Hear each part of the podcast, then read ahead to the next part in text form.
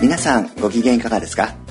メタルギアオンラインインスト共感ラジオコーヒーショップパーソナリティのコーヒーです。どうぞよろしくお願いします。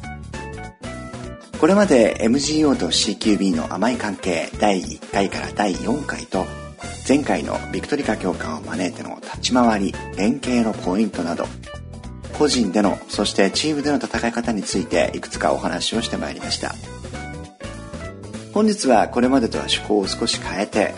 トラップの効果的な活用方法についてお話をしてみたいと思います。現在教官として私は主に CQB シールドそしてこのトラップについての指導を行っています。トラップもただ設置しているだけという場合と理屈やポイントを理解した上で設置するのとではその効果も大きく変わってきます。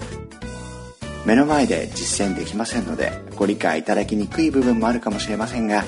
できる限り詳しくご説明をしていきたいと思いますのでどうぞお付き合いください。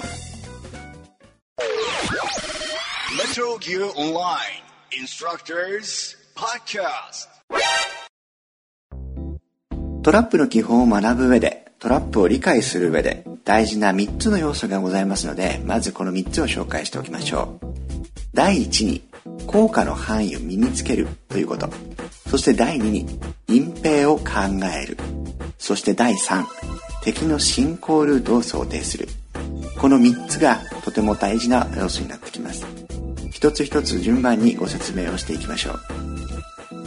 自動起動型のトラップには効果の範囲というものが存在します。これは私が勝手に呼んでるんですがえー、トラップは何でも結構です、えー、自動起動型のトラップグラビアボンであったりとかクレイモアであったりとかこれらを置いてもらうとすぐにわかると思います、えー、そのトラップを中心にあるいはトラップの前側に円形の光がですね点滅をすると思うんですがそのエリアの中に敵が侵入するとトラップが起動して敵に被害を及ぼします。これがトラップの効果の範囲です。え設置をする時にですね実際に戦闘している時にこの効果の範囲について毎回落ち着いてですね、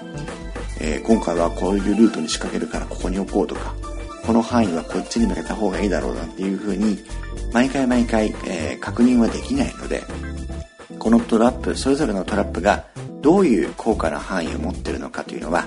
事前に確認をして、えー、身につけておく必要があると思います。またこれは自動起動型のトラップだけではなくてリモコン起動型のえ C4 ですとかえそういったリモコン起動型のトラップにも同じことが言えます。起爆した時の被害が及ぶ範囲でもあるわけですね。これらのようなトラップが起動する範囲あるいは起爆したりした時に被害が及ぶ範囲こういった範囲をえ頭の中に入れといて体に身につけておくことでえ設置をした際により効果的な設置を、え、自然と行うことができるようになるわけですね。逆に言えばこの効果の範囲を頭に入れずしてトラップを設置しても有効な活用ができない場合が大変多くなります。例えば一つの通路にトラップを設置する場合ですね。その場合でも通路の例えば40%にしか効果の範囲が及ばない場合まあ簡単に言ってしまえば通路の半分以下ですね。にしかエリアがかかってない場合と、えー、通路の大体70%半分以上に、えー、エリアがカバーできている場合の2つを比較した場合敵がトラップに引っかかる確率は大きく違ってくるはずです。単純に通路の半分以下しか覆っていない場合と半分以上でしか覆ってない場合半分以下しか覆ってない場合は効果も半分以下だろうというふうに思われがちですけども敵が2分の1の確率でそこを通らないということになれば実際問題としてわざわざリスクを冒してですねトラップを設置してそして敵が起爆しなかった敵が敵に被害を及ぼせなかった場合を考えると単純にカバー範囲が40%だからあるいは70%だからでは推し量れないものがあると思いますリスクを冒してトラップを設置するわけですから確実に敵に被害を及ぼしていくようにトラップを設置していく必要があると思います。なのでまずこのトラップの効果の範囲をまず頭に入れてみましょう。私の共感資料の中では実際に皆さんに確認をしていただくんですが、例えばクレイモア、効果の範囲に指向性があります。一定方向に偏って効果の範囲があるんですね。えもっと分かりやすく言えば、クレイモアの前側正面側に対して効果の範囲が偏っていますクレイモアを設置しても後ろ側には起爆範囲が入ってないんですねなのでクレイモアを使って効果の範囲について、学習をすると分かりやすいと思いますがぜひ皆さん一度 MGO に行かれたらばクレイモアを使ってこの効果の範囲について確認をしてみましょう。まず一つ、えー、木箱とかですねえ壁などの諸兵物何でも結構です。えー、敵がいる方向、こっちに敵がいるんだと仮定してですね、トラップを設置してもらいたいんですが、敵に向かって、敵の方に向かってトラップを設置した場合、効果の範囲が木箱や扉、そういった遮蔽物の方に向いてしまうことがままあります。これは一見敵に効果の範囲を向けてるので起爆を誘いやすい敵がエリアの中に入りやすいように思われがちですが実際に自分が歩いてみた時走ってみた時にその効果の範囲が有効に活用されてるかどうかを確認してもらいたいんですつまり木箱や壁に効果の範囲がかぶってる場合ですね。かぶってる部分というのはトラップが起爆するエリアとしては、えー、その価値を殺されてしまっているということになります。つまり直接的にクレーマーが敵の方を向いていなくても敵が通るであろう通路に対してその効果の範囲が100%出ている方が限られた範囲を有効に活用できる確率が高いわけです。円形のその効果の範囲が壁や木箱にかぶってしまってるのか通路の上に全部出てるのかこの差がですね大きく変わってきます。もちろんこの効果の範囲が100%通路に出てるからといってあるいはその自分たちが歩く場所に出てるからといって必ずしも100%活用できているわけではないので100%活用するための道はこの後の段でまたお話をしますがまずは何より効果の範囲を潰さないことっていうのを考えてみましょう。実際トラップを設置するその実践の中でトラップを設置する中では効果の範囲を潰さないことも100%正解とは言えません。効果の範囲を意識するあまりこの後に語られる隠蔽とかですねそういったものを無視した設置の仕方になってしまう場合もありますので全てがそのルール通りに設置するべきだということは言えないわけですね。効果の範囲というものがあるんだということを理解した上で、え適宜その場に合った設置の仕方を模索していってほしいと思います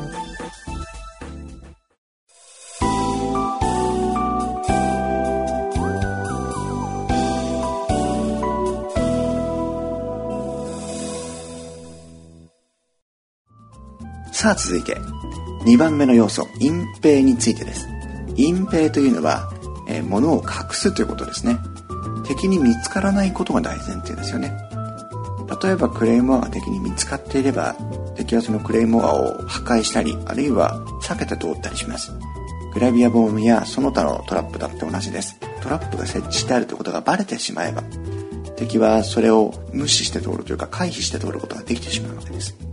ですからトラップは敵に気づかれないということが大前提になってくるんです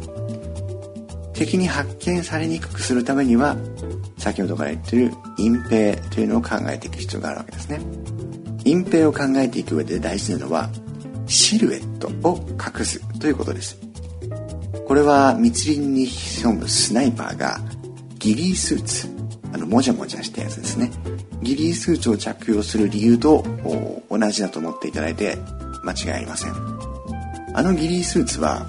えー、現地の植生、えー、その他の植物とか地面の色とかですね、えー、そういった風景の色に馴染むということも大事なんですが人人間としての形を消すという人間としてのシルエットを消すということが、えー、最も大事な効果になっています。つまりギリースーツを着用してもじゃもじゃになって人間のシルエットを消すことで敵からの発見率を下げるという効果があるんですね。人というのは色と形でものを認識していますのでこのシルエットを隠すというのがかなり効果的なポイントになっていきます。実際トラップを隠蔽する上で考えていかなければいけないのが4点あります。その4点というのは光色同型物そして障害物この4つです。順番に説明していきますがまず光について。クレイモアをグロズニーグラードなどで日向の部分それから日陰の部分にそれぞれ1個ずつ設置してみてください。日陰に置いてある方が発見しにくくなるのがわかると思います。これはですねえー、っとそのトラップ自体に光が当たってるのでトラップ自体の色がまずはっきり見えてしまうっていうのがまず一つのポイント。それから、えー、影が映りますよね。クレーマの影が地面に映るのでその影でも形や色が見えてしまうというのもポイントです。それから光が当たることによって、えー、そのものクレームとしての形がくっきりと浮かび上がってしまうというのもポイントなんですね。この3つが日向に置くということと日陰に置くということの、えー、違いです。ただし、えーと、全てのトラップが日陰に置けば OK というわけではないんですね。例えばランプが点滅する SG 系催眠ガス地雷系のトラップですとかあるいはグラビア本のように、えー、暗くないっていうんでしょうかね。白かったり黄色かったり肌色かったりする部分が多いものについては、えー、日向に置いた方が目立ちにくいという場合もありますので、えー、光については、えー、シルエットを隠す影を隠す、えー、っていうことが大前提ですけどもそのものそのトラップその場所に応じて、えー、選んでいくっていうことも大事です。まずトラップを設置する上ではとにもかくにもこの光を意識していくっていうことが大事ですね。MGO の中での光は、えー、太陽光のように外からささ注ぎ込む、え、自然光とあとそれからライト電球のような、え、人工光とがあります。どちらの場合も条件は一緒ですので、え、設置する場所について、え、光がどういう影響を及ぼしているのかというのは、え、各自確認をしてみてください。続いては色についてです。メタルギアソリッド4の本編でえー、民兵が着ていた服を思い出していただくとよくわかると思うんですが戦闘服というのはその場その場によって様々な色があるんですね。都市の中で戦闘する場合であれば都市に馴染む色。砂漠で戦闘するんであれば砂漠に馴染む色ということでその場その場にあった色を身につけることで、えー、発見率が下がるということがあります。トラップにはそれぞれ固有の色があります、えー、その場で色を塗ることはできませんのでトラップがどういう色をしているのかというのも確認しておきましょう。例えばクレーマーであれば、えー、あれば深緑と言えばいいんでしょうか、えー、C4 も似たような色をしてますね。で催眠ガス地雷系は白っぽいというか灰色っぽい色をしています、えー、グラビア本についてはめくるページによって、えー、色が多少ばらつきがありますねそれらの色を確認してそれが周囲に馴染むような場所に設置をすれば先ほどの光それから今回の色合わせて考えていけばトラップの発見率というのもかなり下がってきます。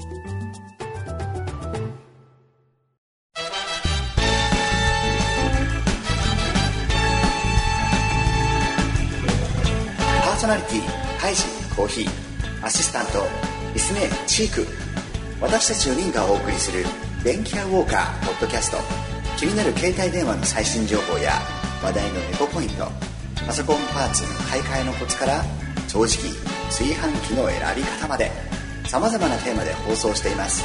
ただいま絶賛配信中。そして3番目にこれが見落としがちな部分になってくると思うんですが同型物であるかどうかというのを意識することですこの同型物というのも勝手に作った造語なんですけども例えばクレイモアや C4 であるというのは、まあ、金属であったりあるいはその何て言えばいいんでしょうねえー、クレーモアなんで、えー、粘土爆弾って言えばいいんでしょうか。そういう樹脂っぽかったり、えー、金属っぽかったり、そういう、うん、人工のものですよね。人工のものについては、え、人工の中に置くと目立ちにくくなる。似たようなものがあるところに置けば、えー、目立ちにくくなるというのは当然のことです。これぜひ試していただきたいんですが、クレ、えー、グロズニーグラードの、えー、正面の広場のところに側溝があるの皆さんお気づきでしょうか？雨水が流れる場所ですね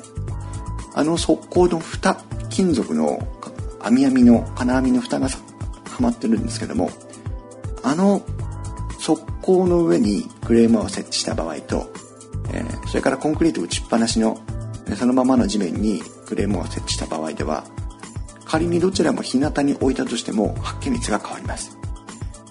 あと C4 なんかでは壁に設置することができますよね。ですから通常の壁に設置する時と、えー、フェンス金網に設置する時、えー、そういった時ではやはり発見率が変わります、ガチャガチャしてる部分に置いた方がいいと言えばいいのかもしれませんがグラビア本なんかでは今度はそういうガチャガチャした部分よりもコンクリート打ちっぱなしのようなフラットな部分の方が発見率が下がったりしますよね。ですからできるだけ周囲のものそのパックグラウンド、えー、コンクリートだったり金属の扉であったりそういったものに馴染むところに置く。そうすれば隠蔽率が上がる発見率が下がるということも意識しておきましょう。そして最後に遮蔽物ですね。これはもう皆さん、えー、意識にあると思いますが木箱壁、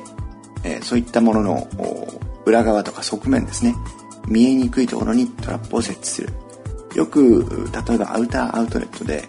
えー、互い違いに開いてる扉をくるんと回って入ったら足元に、え、グラビア本があってうふふーってなってしまったとかですね、え、そういうこともよくあると思います。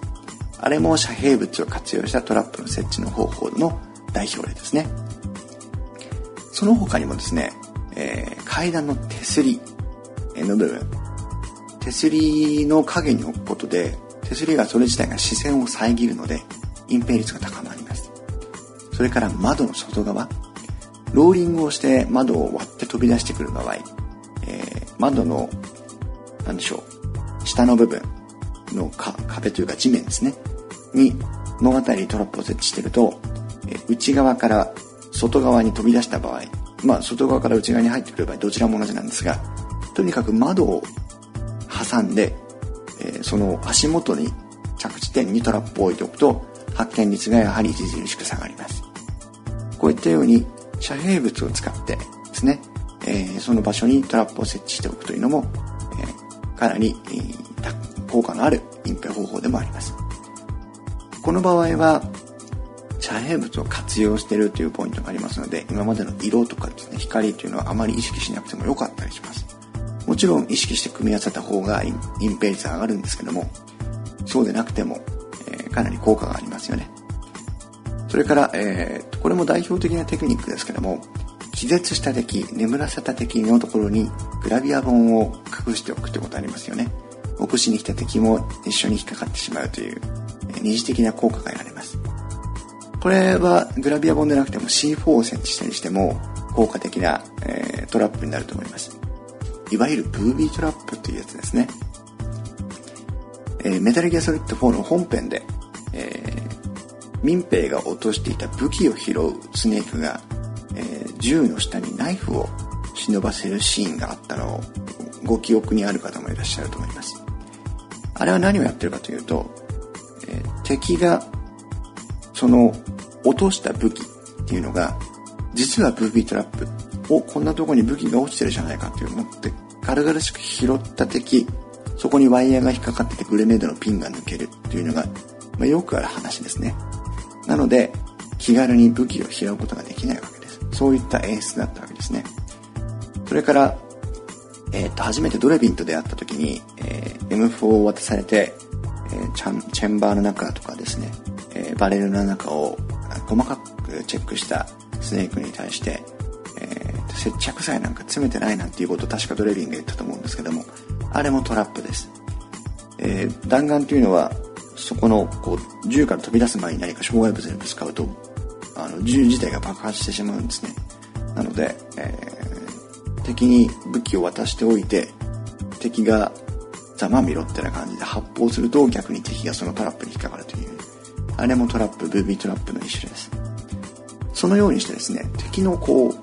強をつく敵の意表をつくっていうことがトラップでは大事なことです。光色同型物遮蔽物を利用して敵の強をつくのがトラップなんだというふうに覚えていただくといいかもしれません。今言った光色同型物遮蔽物の他にですね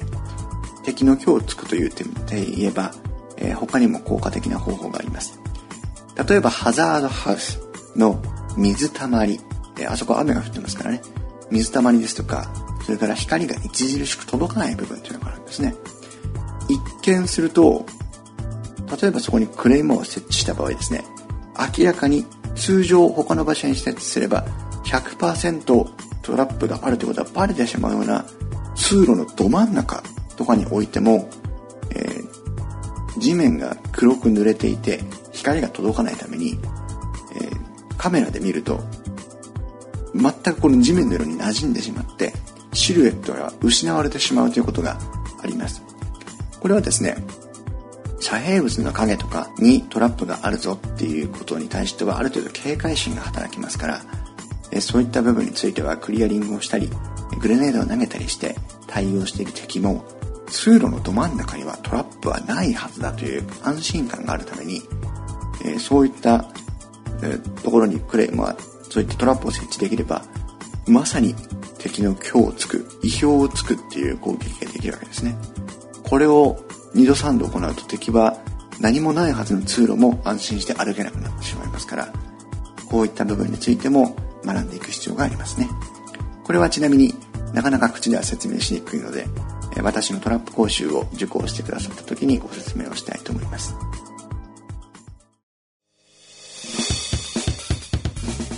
メタルギアオンラインで教官指導を中心に活動するクラブインストラクターズ。ブログ担当教官タイジコーヒー副教官リスネーチーク。私たちがお送りする MGO をもっと楽しくするブログポッドキャストサービス。インスト教官ブログはただいま絶賛配信中。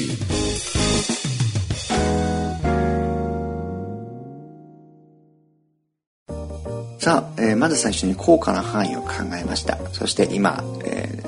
ー、隠蔽について考えましてね。敵の強をつくということで、えー、どうやって隠していくかどういうところに設置していくかっていうことの話が続いていますが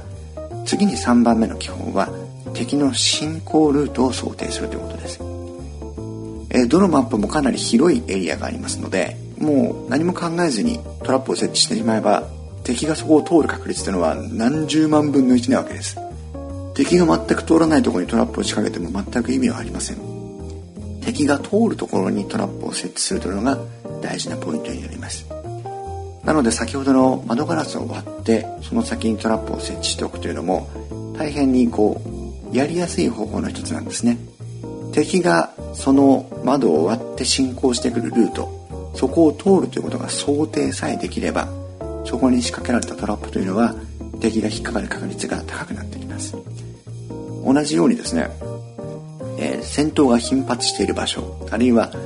よく人が通る場所そして自分がよく通る場所ですね。自分がよく通る場所というのは敵もよく通る場所であったりしますからそういう敵が通りやすいところ敵が隠れやすいところ。そういったところにトラップを設置しておくと、え、敵が引っかかってくれる確率が高くなります。これはもう本当に経験則でしかありませんので皆さんですねいろんなところにトラップを設置してみてどういうところに敵が通るのかどういうところに設置したトラップが敵がかかりやすいのかというのを研究してみる必要があります。え代表的な例としては BB のマップで地下に降りていくツールありますね。地下通路のに降りていくための、えー、段差というか穴がいくつかあるかと思うんですけども穴の真下というのはなかなかクリアリングがしにくいものです。ですからそういった穴の下に、えー、グラビア本を置いてあったりとか催眠ガス地雷を置いておくと、えー、面白いように敵がかかったりします。そこは狙い目ですね。それから、えー、これはもうバレないように設置できればということなんですが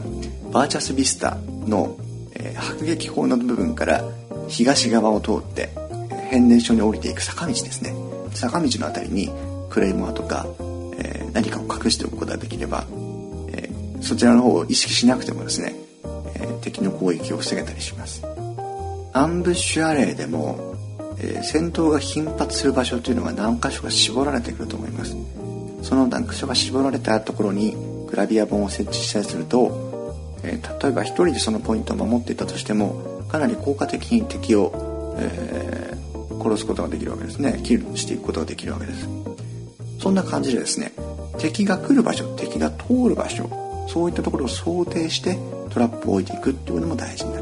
てきますまでが私が、えー、指導の中で受け身のトラップと呼んでいる設置をして敵が来てくれればいいなという感じのトラップの設置の仕方です。ここまでの活用法をまず復習していただいて次回もっとですねえー、攻めるトラップというふうに呼んでるんですが主体的能動的にトラップを使ってトラップとの連携を図っていくという戦い方について次回はお話ししていきたいと思います。ということで次回もお楽しみにしていただければありがたいです。メタルギアオンラインインスト共感ラジオコーヒーショップ今回は以上になります。さようなら。